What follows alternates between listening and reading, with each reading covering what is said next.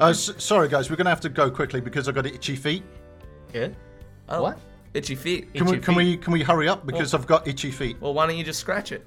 No, it's an idiom. I got itchy feet. Oh, Itchy feet. we're Itchy still feet. on we're still on idioms. I thought. Uh, No, I'm not trying to get out of here. Oh, I got I got itchy feet. Go on then. Itchy feet. Itchy feet. Uh, does that mean you really want to go somewhere, or you really want to? I don't know. You really want to go? You Somewhere? really want to do something.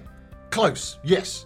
Itchy feet. If you say to somebody, "I've got itchy feet," it means I want to go. I want to travel. Not I'm, I Oh, want you to. I wanna want to go travel. Oh. next door. I want to travel. I want to go to see the world. I want to go to the Great Wall. I want to it. go to America, to New York City in America.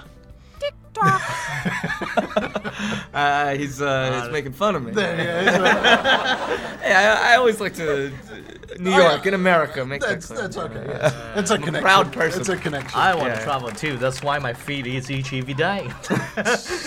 and I have very itchy feet. I, I want to see. yeah, but isn't that Hong Kong foot? it's not Hong Kong foot. Oh, That's different. Okay, That's right, different. all right. That's a so, different yeah. one. So Hong Kong foot and itchy foot are not the same. Okay. So, what do you mean by Hong Kong foot? Why do you say Hong Kong foot?